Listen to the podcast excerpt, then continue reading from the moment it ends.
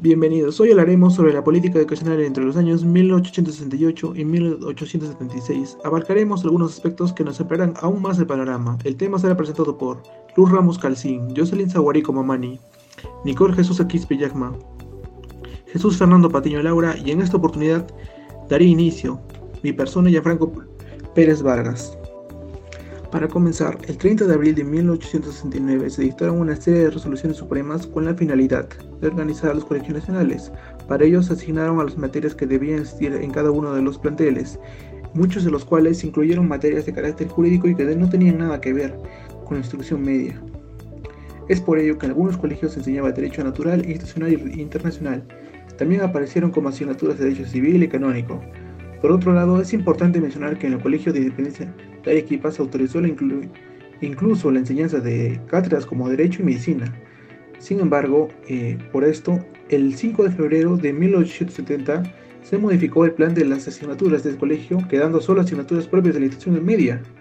Lo mismo sucedió en el Colegio de Ciencias de Cusco, donde en 1873 se suprimieron todas las enseñanzas facultativas que luego se destinarían a la Universidad de Abad.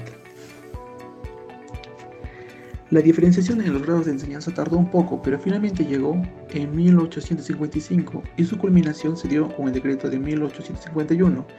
Parece ser que un año después ya no existía cátedras de derecho en ninguno de los 24 colegios nacionales en funcionamiento, a excepción del del Moquegua. Es por ello que se dio eh, como fracaso la enseñanza de asignaturas facultativas como medicina en colegios de provincias.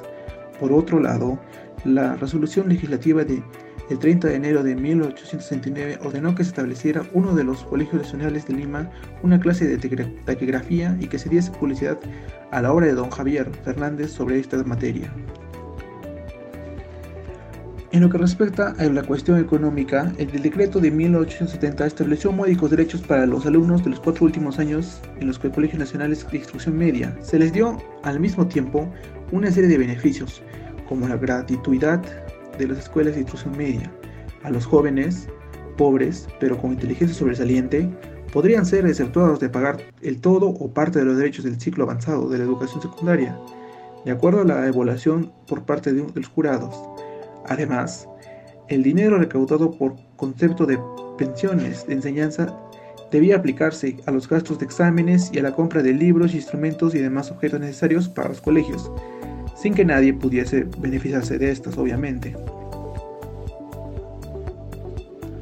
La supresión de la escuela normal, fundada en 1822, en 1853 se contrató un director en España y se designó en el local en la que la escuela había de funcionar. Subsistió apenas hasta 1869 y en el lapso de 10 años tuvo 8 directores. El decreto de del 10 de noviembre de 1869, firmado por el ministro Mariano Felipe Paz Soldán, la suprimió, ya que después de una costosa experiencia solo se había conseguido formar dos preceptores. Las razones fueron las siguientes. Además, el local destinado para el plantel había sido convertido en el Palacio de Justicia y el que ocupaba el Colegio de San Carlos no se adaptaba al fin. Lima, por sus características especiales, no estimulaba la vocación de los aspirantes al magisterio de primeras letras. Además de eso, había pocos alumnos de capacidad. Después de recibir la cultura suficiente, se le asignaba a ocupar las plazas de preceptores en provincias. La supresión de la escuela normal en el 1869 reflejaba el fracaso de esfuerzos para atraer a gente capaz al magisterio primario y profesional en Lima, que estaba dispuesta a cumplir con el compromiso de trabajar en provincias reflejaba también la tendencia a forjar profesores que no solo en la capital, sino que también en Arequipa, Cusco y Trujillo, aumentando su número y ubicación sus estudios en un nivel dentro del marco de educación secundaria para facilitar el reclutamiento de aspirantes.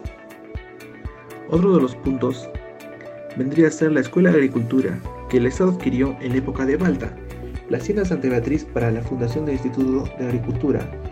En estos decretos tuvo participación el general Vivanco, presidente del Comité de la Exposición Nacional, en el 53 Vivanco hizo que sus amigos interesaran al presidente Echenique en el proyecto del Instituto Agrícola, pero fracasaron al surgir la revolución de 1854. Ocho años después, el presidente San Román logró el contrato del ingeniero Luis Sada Di Carlo, director de la Quinta Normal de Chile, sin resultado práctico por el fallecimiento de San Román. Por fin, en 1869, al expedir Balta los decretos que realizaron el mencionado instituto, encargó su dirección a Sada Di Carlo. Por otro lado, la Escuela Naval, por decreto del 26 de octubre de 1870, expedido por el presidente José Balta y su ministro Juan Francisco Balta, fue ordenado que se procediera a la instalación de la Escuela Naval a bordo del vapor Transporte Marañón. Debía tener 40 alumnos, los guardamarinas de la Armada que no hubiesen cruzado los estudios requeridos por la profesión y el número de jóvenes, hijos legítimos de 14 a 17 años. El plan de estudios comprendía una serie de asignaturas que garantizaban la formación de estudiantes que estos debían llevarse en cuatro años. Uno de los puntos importantes que tratar sería de las universidades, en este caso vendría a ser de la Organización de la Universidad de San Marcos. El decreto del 15 de febrero de 1868 declaró vigente el reglamento de la Universidad de San Marcos dada en 1861. Por ello, las facultades de jurisprudencia, filosofía y letras, matemáticas y ciencias naturales funcionaron. Sin embargo, en entera separación entre sí y en el antiguo colegio de San Marcos. El plan de las facultades de ciencias y letras, que fue formulado por el decreto del 66, fue preservado en esencial, en algunas modificaciones. La enseñanza de psicología, lógica, filosofía moral, historia y literatura general quedó restablecida en letras. En cuanto a ciencias donde se había suprimido el álgebra, geometría y trigonometría, se crearon asignaturas de cálculo numérico y algebraico con inclusión de teorías. Sin embargo, es importante mencionar que esta nomenclatura tuvo corta duración al expedirse el decreto del 20 de marzo de 1871, que rehizo una vez más los planes de estudios universitarios. Para este entonces fueron designados Juan Antonio Rivero como rector, Melchor Vidaurre como vicerrector y Pedro Carabedo como secretario de la universidad. El reglamento de 1861 necesitaba ser puesto en sucesión, con resoluciones posteriores y vigentes, y una nueva comisión nombrada por la Junta Directiva de San Marcos. En el 69 se preparó otro nuevo que, con algunas correcciones, fue aprobado por la resolución del 19 de abril del 72. Este reglamento volvió a incluir entre las materias de letras psicología, lógica, filosofía moral, la religión, la literatura, la historia universal, las lenguas sabias y entre otras ciencias. Las matemáticas elementales fueron eliminadas 12 meses antes del decreto del, del 20 de marzo del 71. Otro punto importante vendría a ser la elección del rector. En el reglamento de 1872 se volvió el sistema colonial de la elección del rector por elección libre del claustro. De acuerdo con la mayoría absoluta de votos, el rector saliente era vicerrector nato de la universidad para el periodo de que venía a continuación el Consejo Universitario los ayudaba a regir la universidad. Estaba integrado por los decanos y un profesor elegido cada dos años por las respectivas facultades. La provisión de cátedras debía ser post-concurso. La Facultad de Ciencias. El gobierno aprobó el 9 de julio de 1868, con informe de la Dirección General de Estudios, el reglamento orgánico de la Facultad de Ciencias. Habían transcurrido apenas unos cuantos meses del decreto anterior del mismo año, mencionado más atrás. El decano debía ser nombrado y elegido por el Poder Ejecutivo entre los profesores de la facultad. El reglamento señaló como clases accesorias y voluntarias, química aplicada en las artes, química analítica, historia natural indígena, historia de las matemáticas y ciencias naturales. Como ramos de la aplicación estableció las asignaturas de agrimensura, correspondientes a los ingenieros, arquitectos y los que tenían relación con las industrias de minería y agricultura. Con el motivo de la adaptación del reglamento de Facultad de Ciencias, publicó Mario Amezaga dos artículos en el Nacional que ahora integran la obra de Problemas de Educación peruana editada por Alberto Tauro. Para Amezaga, la educación de la filosofía y la jurisprudencia de la teología en el Perú no tenía motivos para envidiar demasiado del adelantado europeo. No solo hallaba criticables los errores en el plan de estudio, sino también la falta absoluta de los elementos indispensables del aprendizaje. Carecía de la facultad de una biblioteca especial, faltaban en ella los periódicos científicos de la consulta indispensable. No existía ni un solo aparato para dar demostraciones sobre la física. Para el laboratorio de química era imposible comprar materiales por falta de dinero. El jardín botánico no contaba con algunos elementos básicos, tampoco gabinetes de zoología ni de mineralogía. En cuanto a la enseñanza misma, amenazaba censurar la falta de contactos con teorías modernas importantes, la ausencia de experimentos, el descuido para estimular las vocaciones científicas y la escasez de profesores verdaderamente competentes. La situación de la Facultad de Ciencias mejoró a raíz de la reforma universitaria de 1876. En la enseñanza de química y botánica, en 1871, el gobierno peruano contrató los servicios del francés Pedro Leblanc para la enseñanza de química en la Universidad de Lima.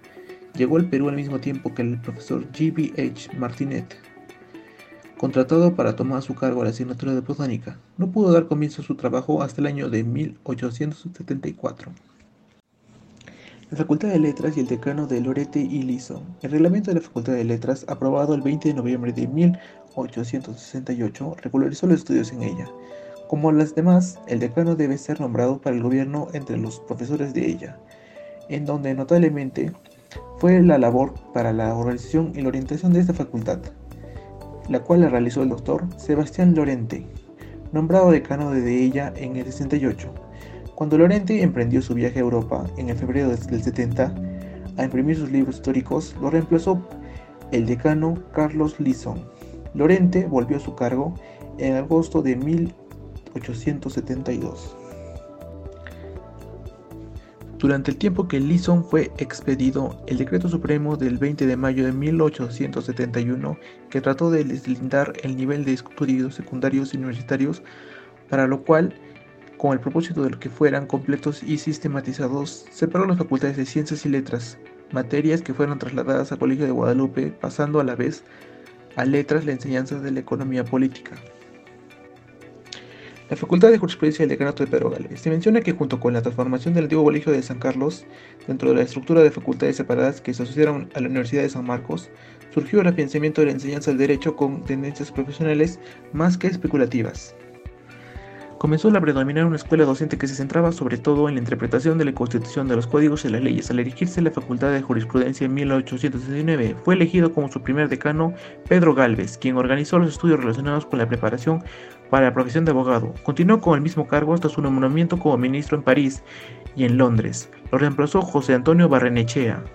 Durante un tiempo se dictó en la Facultad de Jurisprudencia un curso de Economía Política a cargo de Felipe Macías, pero luego fue transferido como con su profesor de la Facultad de Letras, para volver después de algunos años a su ubicación inicial.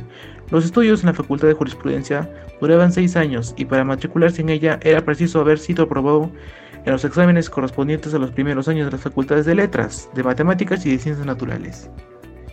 En el Jardín Botánico, un decreto de Prado y José Simeón Tejada estableció que el Jardín Botánico era destinado a la herborización de los alumnos de botánica y de la Facultad de Medicina y Ciencias.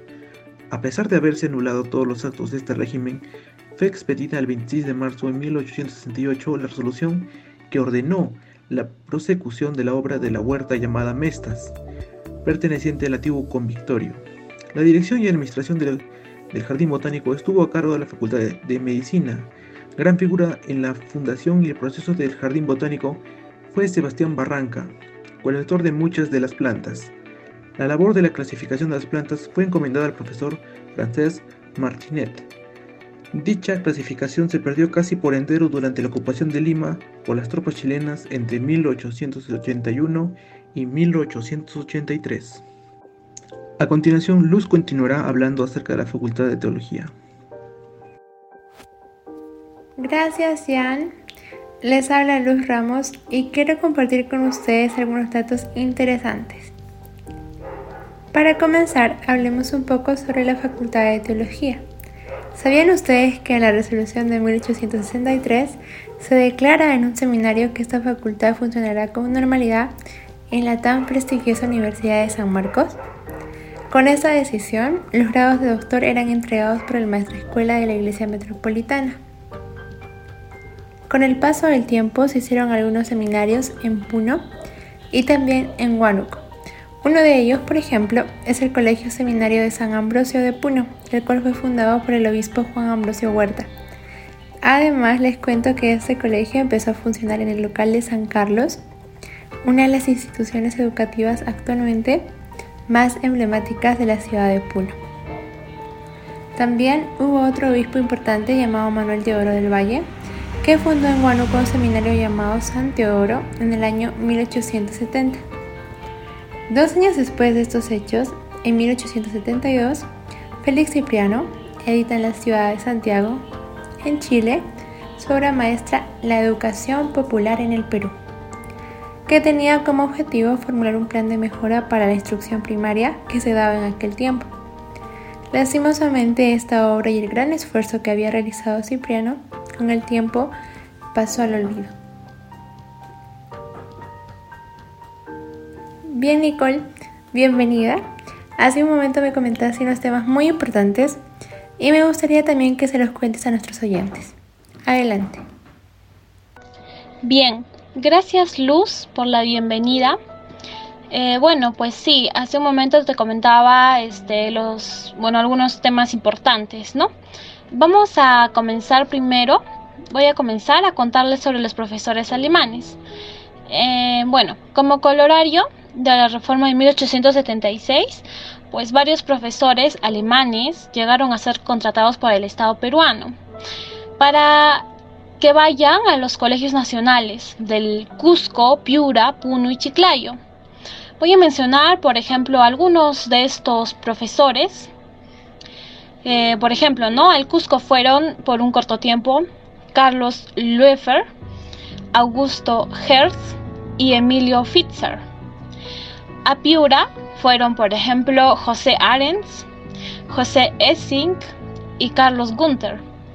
A Puno llegaron a ir Carlos Terbruggen, Luis Dahmen y Maximiliano Kieswitter.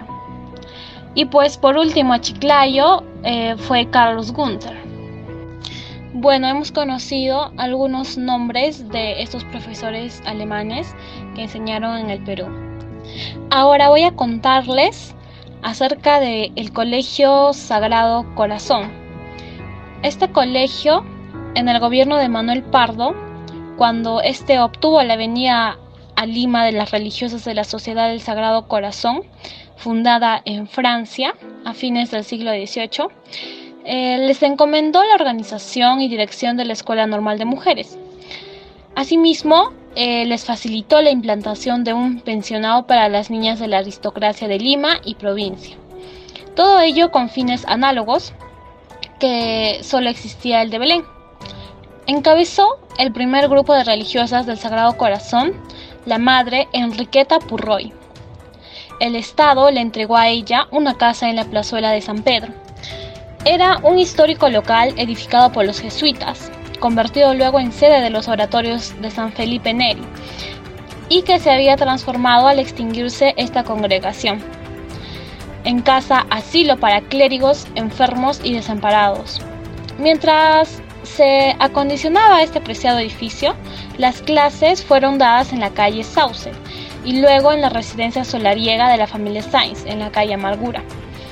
Terminada la refacción de San Pedro, quedaron instalados el Colegio del Sagrado Corazón y la Escuela Normal en su hermoso recinto y es allí donde permaneció esta última hasta que se produjo la bárbara e innecesaria mutilación de tan valiosa reliquia de la tradición religiosa y cultural de Lima. Un dato que debemos conocer es que al lado del pensionado y de la Escuela Normal de San Pedro funcionó una escuela totalmente gratuita para niñas pobres, que sin perjuicio de contar con su personal especializado, sirvió como centro de aplicación para las futuras normalistas.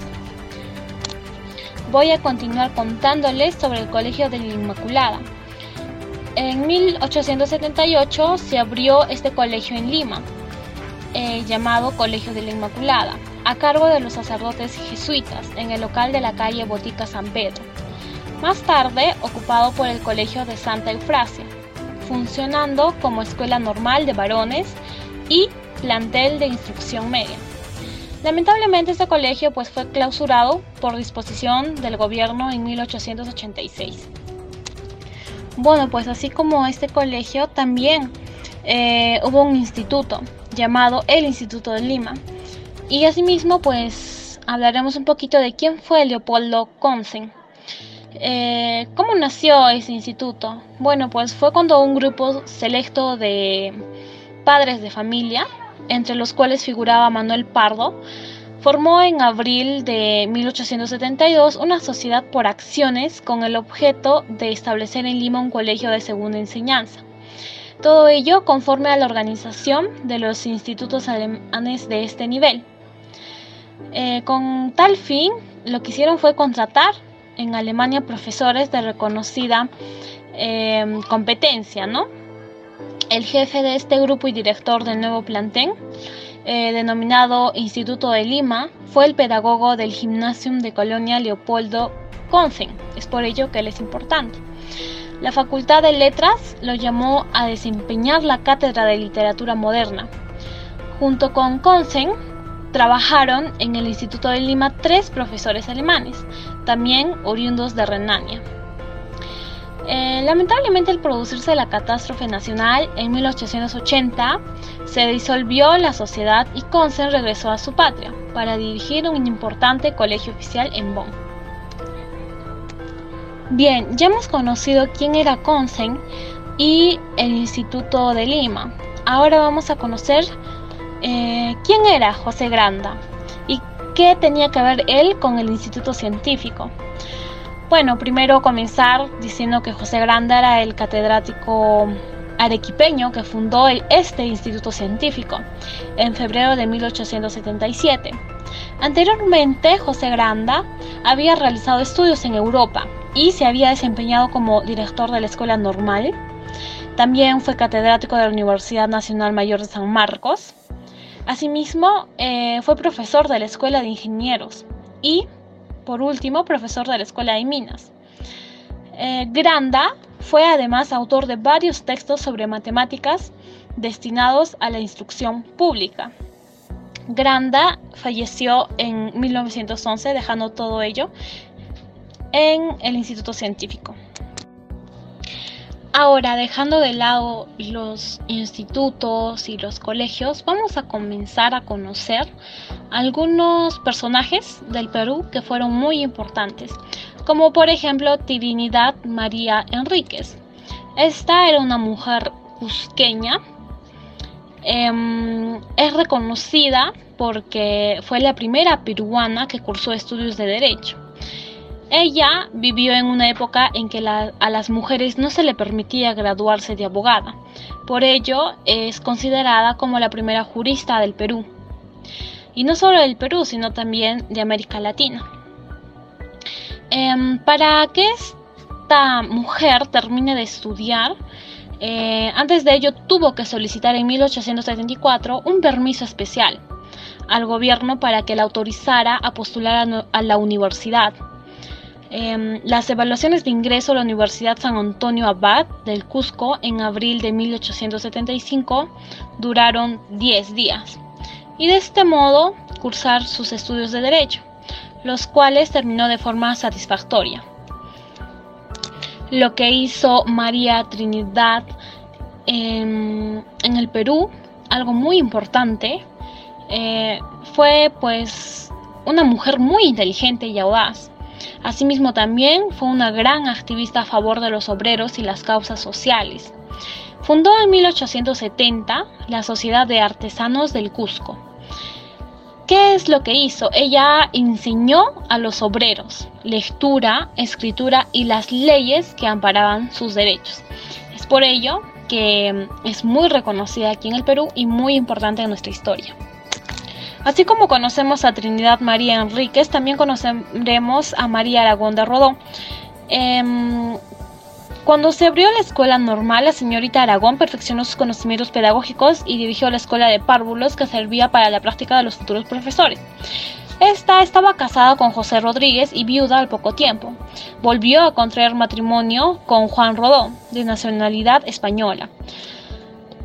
Y bueno, eh, al cambiar de estado, por segunda vez, trasladó su colegio al Callao, donde funcionó en 1859 a 1862, pasando luego a Huacho para volver en 1864 a Lima, donde se estableció sucesivamente en las calles Granados, Carmen Bajo y Capón.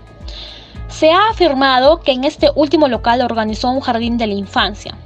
En 1874 y 1875 permaneció en Chorrillos, educando a numerosas niñas de la aristocracia. Al volver a Lima, en 1876, el colegio de la señora Rodó, cuyo nombre era el de Nuestra Señora del Carmen, así se llamaba, adquirió gran impulso y ocupó un local, considerado entonces magnífico en la calle Concha.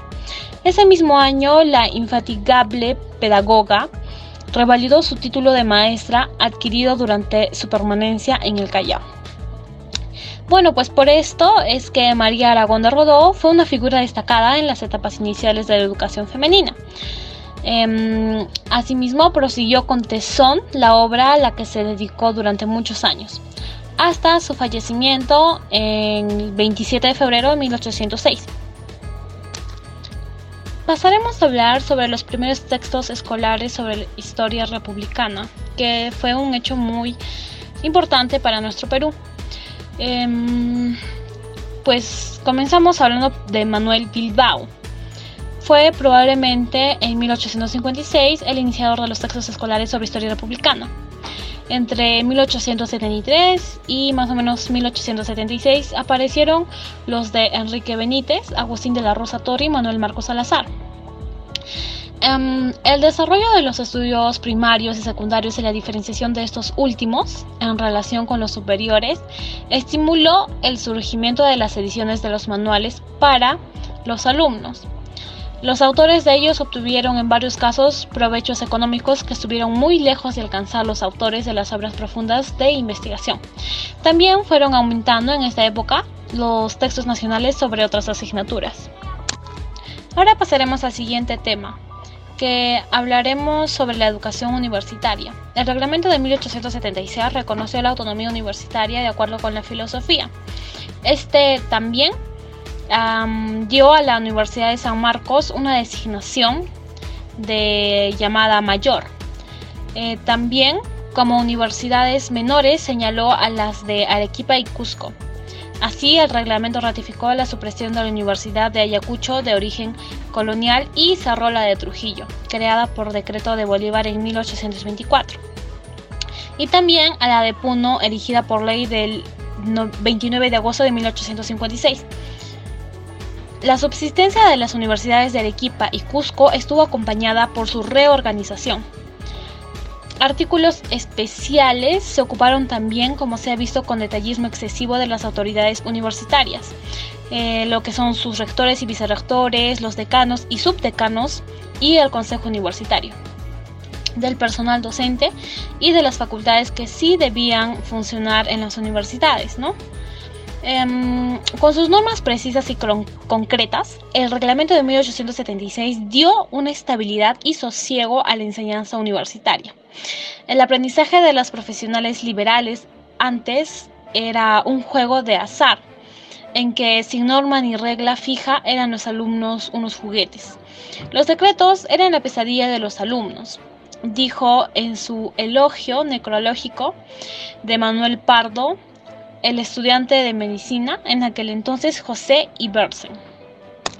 Bueno, pues como ya conocemos cómo era la universidad y la educación universitaria, em, vamos a conocer también los vínculos personales entre Manuel Pardo y la universidad. Cuando Pardo fue asesinado en 1878, el secretario de la Universidad de San Marcos, quien, quien era Guillermo eh, Seoane, expresó en una comunicación oficial los siguientes conceptos sobre la íntima relación del presidente de 1872 a 1876 con dicho establecimiento de cultura.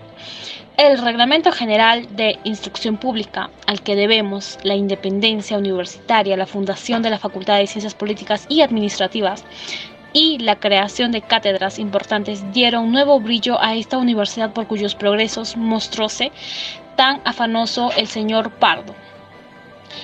Em, en las ceremonias de la corporación se ha oído la palabra alentadora de ese egregio ciudadano que alguna vez abandonó el solo presidencial para asistir entre los estudiantes a la primera lección de historia crítica del Perú. Elegido más tarde miembro y honorario de las facultades de letras y ciencias políticas y administrativas. Llevó a su seno el contingente de su talento propio y el de americanos ilustres, cuyo auxilio solicitaba durante su último viaje en provecho de esta corporación. Les hablaré y contaré ahora cómo es que era la Facultad de Letras en la universidad. Bueno, pues esta facultad comprendía, según el reglamento ya mencionado anteriormente de 1876, eh, comprendía las cátedras siguientes. Tenía que enseñarse psicología, lógica y gramática general, filosofía moral y metafísica, historia de la filosofía, estética y literatura general, literatura castellana, literatura antigua, literatura moderna, historia de la civilización e historia de la civilización peruana. Autorizó además un curso de pedagogía a juicio del Consejo Universitario para los alumnos que se dedicasen al profesorado. Los estudios se hacían en tres años. Em, el cuerpo directivo y los catedráticos de la Facultad de Letras rindieron homenaje a Manuel Pardo como publicista y como propulsor de la educación y de la cultura, al nombrarlo miembro honorario de la sesión em, del 26 de octubre de 1878, junto con el historiador Manuel de Mendiburo y el literato Pedro Paz Soldán, y también unánue. Así como teníamos la Facultad de Letras, también había la Facultad de Ciencias. En esta facultad las cátedras em, quedaron divididas en tres secciones. La primera de ellas, correspondiente a las ciencias matemáticas, que comprendió las siguientes materias, como son revisión de las principales teorías de las matemáticas elementales y complemento de estas. Estaba también la geometría analítica y cálculo diferencial e integral. Estaba la mecánica racional y teoría general de máquinas y motores estaba la astronomía y trigonometría esférica, la topografía y geodesia, la geometría descriptiva y dibujo lineal. Debía haber además una sección de ciencias físicas con las siguientes cátedras. Em, dentro de ellas estaba pues no la física general y experimental, que se llevaban dos cursos de ella, y meteorología y climatología. Especialmente se estudiaba del Perú, también estaba la química general con nociones de metalurgia, química orgánica y tecnológica, la química analítica con práctica en el laboratorio, estaba la mineralogía y geología y paleontología. Por último, en la sección de ciencias naturales, las asignaturas prescritas eran anatomía y fisiología generales, zoología y antropología, con su respectiva geografía, especialmente del Perú, botánica, con su respectiva geografía, especialmente del Perú también, eh, y terminamos con esto. El reglamento ordenó por lo demás que en la Facultad de Ciencias hubiera no solo cátedras de, enseñanza doctrinal, sino también prácticas en los laboratorios y gabinetes. Los estudios eran efectuados en tres años por el decreto 12 de abril de 1876. Em, fue nombrado decano de esa facultad Uladislao Florkieskli Subdecano fue el catedrático de física Martín Dulanto. Manuel Pardo se preocupó personalmente por el desarrollo de la Facultad de Ciencias acerca de la cual expresó en su mensaje de Congreso en 1876 que había sido reorganizada, adaptándola a las necesidades de nuestro progreso industrial. Bueno, pues me toca hablarles ahora, y ya con este temita me despido, eh, la creación de la Cátedra de Historia del Derecho Peruano, la Facultad de Jurisprudencia de 1874 a 1872. Bueno, pues les contaré que las reformas educacionales durante este periodo significaron para la Facultad de Jurisprudencia una mayor acentuación de la orientación profesional.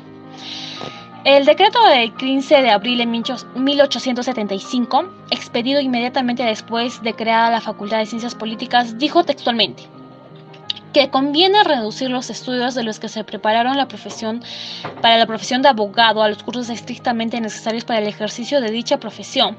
Por ello es que se asignó nueva, una nueva facultad todas las asignaturas pertenecientes al derecho público. Con tal motivo, los cursos de jurisprudencia fueron reducidos a cinco años, pero la resolución complementaria del 15 de abril del mismo año exigió a quienes lo siguieran el examen y la aprobación de las asignaturas del derecho constitucional y del derecho internacional. Em, aparte del examen de ingreso que daba el diploma de candidato universitario, eh, los alumnos de jurisprudencia necesitaban haber sido examinados y aprobados en las materias correspondientes a los dos primeros años de letras. Esto fue gracias al decreto del 4 de febrero de 1874. Y bueno, con eso me despido. Muchas gracias por haberme escuchado. Em, Jocelyn, me gustaría que nos hables sobre qué sabes tú sobre la Facultad de Ciencias Políticas y Administración. ¿Alguna vez escuchaste hablar de ello? Cuéntanos, por favor. Mm, claro que sí, Nicole. Yo les voy a hablar un poquito más sobre este tema, ¿no? Que habla que en 1875 ya se había creado esta facultad donde la enseñanza en ella comprendió la enciclopedia, el derecho constitucional y el derecho administrativo. Dice que los estudios debían hacerse en tres años, pudiéndose optar los grados de bachiller, de licenciado y de doctor. Dice que al finalizar el primer año de estudios, que fue en 1876, fueron elegidas las autoridades de la facultad, ¿no? Y los profesores que estaban en función recibieron el título de miembros fundadores de ella y fueron inscritos en los libros como doctores. Eh, también en esta facultad tenía el objetivo eh, la formación del personal del servicio diplomático y consular y de la burocracia. Dice que también eh, habló que el Estado no utilizaba a los bachilleres o doctores en ciencias políticas al hacer sus nombramientos diplomáticos eh, y que tampoco ellos se, convertían en funcionarios técnicos. ¿no? Eh, también les voy a hablar un poquito sobre la Facultad de Teología. Dice que no con menor minuciosidad para otras facultades, dice que el reglamento de 1876 señaló los ramos de enseñanza en la Facultad de Teología, ¿no? A saber qué es la teología dogmática, la teología moral, eh, así como también te habla de la historia eclesiástica hasta el siglo XIX y el cómputo eclesiástico. También te habla sobre qué es el derecho público y el privado eclesiástico.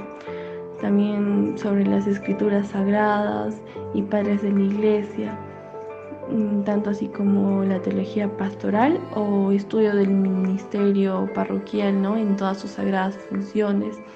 Dice que estos estudios debían curarse o bueno, cumplirse en seis años, ¿no? Y que el idioma de tesis de los graduados era el latín, pero la argumentación había que hacerla en castellano.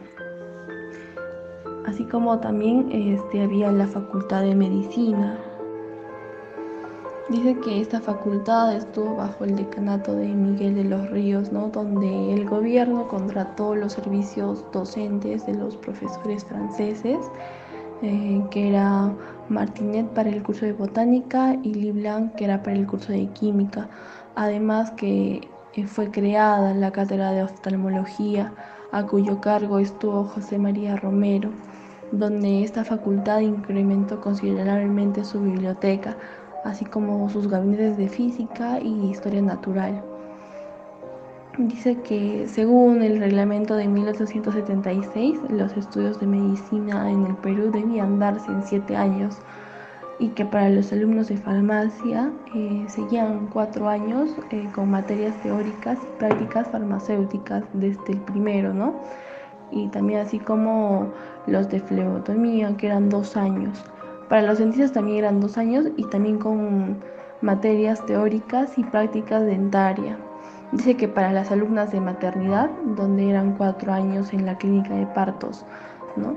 Dice que a esta le dieron importante significación ostenso al establecimiento de 1878 en la cátedra clínica obstétrica eh, encomendada por Ramón Morales donde él tuvo, donde, donde en su corta duración eh, alcanzó la cátedra de historia crítica de la medicina herida en 1877, ¿no?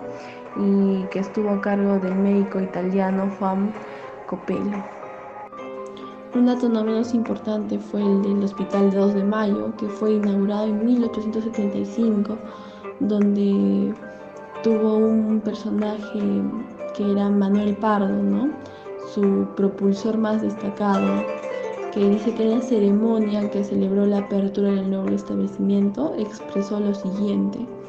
Un pueblo naciente que levanta este sus cimientos el primer hospital de Sudamérica y que encierra en su seno una sociedad que tiene 24 años presentando un modelo cada día más acabado de la administración pública en el ramo de la beneficencia, que poseen en esos dos hechos motivos fundados a las consideraciones de las demás naciones. Dice que al Hospital 2 de Mayo eh, fueron trasladados dos, los enfermos que se asistían en el Hospital de San Andrés y el anfiteatro anatómico. Dice que este hospital fue un símbolo de afinanciamiento del sentido profesional y científico de las instituciones de ese tipo, así como también el internado de los hospitales, ¿no? Dice que aquí en el año 1856 surgieron desacuerdos entre la Facultad de Medicina y de la sociedad de beneficencia, que crearon dificultades en las asistencias suministradas en los hospitales que eran encargados por los alumnos, ¿no? De secundar a los médicos y de reemplazarlos en su ausencia. Dice que este servicio acaba de ser implementado y que funcionó en forma irregular durante algún tiempo hasta 1875 donde llegó a ser exigido legalmente el concurso anual eh, para proveer las plazas de internos, eh, donde se encontraron a la Facultad de Medicina la reglamentación correspondiente. Dice que también en forma oficial quedó sancionado en 1875 eh, que dependieran de esta misma facultad todos los internos de los hospitales e igualmente los que prestaban sus servicios en las enfermerías del panóptico y de las carteleras, ¿no? Por otro punto tenemos la supresión de enseñanza médica en provincias, en la cual este fue un decreto expedido en el año de 1875, eh, donde se suprimió eh, la enseñanza médica en provincias eh, con lo cual murieron por consunción eh, las escuelas creadas por la ley de 1876, el 7 de enero. Ahora pasando a la Escuela de Ingenieros que fue creada en 1875, donde se estableció la Escuela de Minas, ¿no? Con el fin de dar instrucción para el laboreo de las minas y beneficio de los metales. Dice que el 9 de mayo de ese mismo año fue nombrado el primer personal de la escuela, donde el director fue Eduardo Juan de Javich, así como por decreto del 23 de julio se asignó definitivamente el local para la escuela y ese mismo día tuvo lugar la apertura solemne de ella. Dice que los gastos de esta escuela eran cubiertos por los impuestos de 15 soles cada seis meses que está obligado a pagar cada propietario de un asiento minero. Mm, dice que en el año 1880, a pesar de la guerra con Chile, egresaron los cuatro primeros ingenieros de la escuela. Uno fue Pedro Remy y segundo Carrión, que fueron de la escuela de minas. Y el segundo fueron Dario Valdizán y Eduardo Giraldo eh, de la Escuela de Construcción Civiles. Así como en 1875 Javich viajó a Europa en comisión oficial y contrató para la escuela a unos notables ingenieros. Como otros establecimientos educacionales eh, especiales de educación superior que fueron mencionados por el reglamento de 1976, eh, fueron la Escuela Superior de Agrícola, la Escuela Naval y la Escuela Especial de Artillería y Estado Mayor, donde dice que las dos primeras estaban bajo la dependencia del Ministerio de Instrucción y las dos últimas de Guerra y Marina. Luego las escuelas normales eh, de mujeres. Por ley de 5 de abril de 1976, eh, que crearon tres escuelas normales para jóvenes y tres para mujeres. Dos se encontraban en Cajamarca y dos en Junín y otras dos en el Cusco. Dice que la Escuela Normal de Mujeres eh, de Lima, eh, que debía funcionar en el antiguo convento de los jesuitas en Lima, bajo la dirección de las religiosas del Sagrado Corazón.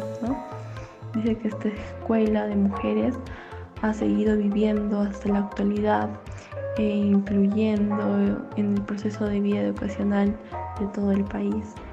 Así como se creó la Escuela Normal de Mujeres, eh, también apareció la Escuela Agrícola Práctica y la Escuela de Artes y Oficios, donde la resolución del 26 de enero de 1876 reorganizó la enseñanza teórica de este plantel y permitió la matrícula de los alumnos externos.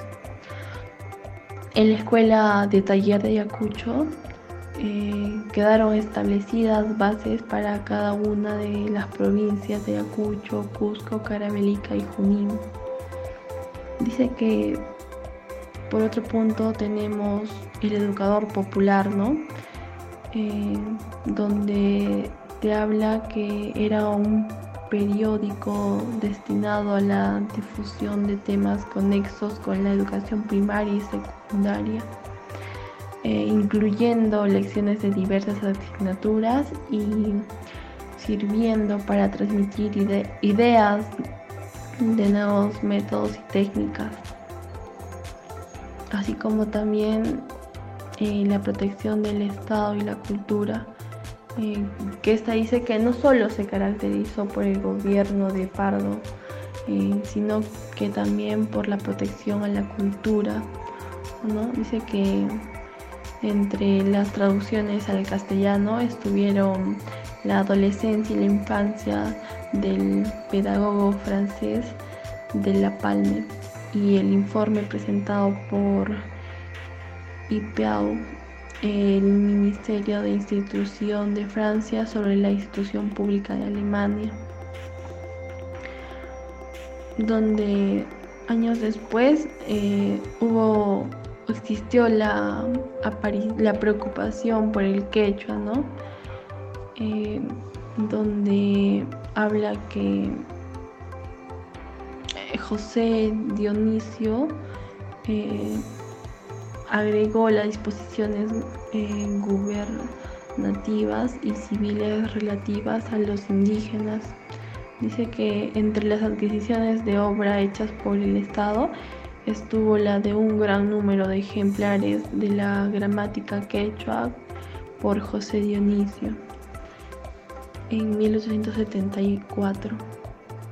Y por último, les voy a hablar sobre el Colegio del Buen Pastor, ¿no? Que esta fundación fue transferida en 1872 a propuesta del canónigo eh, Roca y Boloña y por el intermedio del arzobispo Goyeneche, mm, donde dice que a las hermanas de la congregación en lista para el establecimiento de una casa de educandas y asilo para mujeres.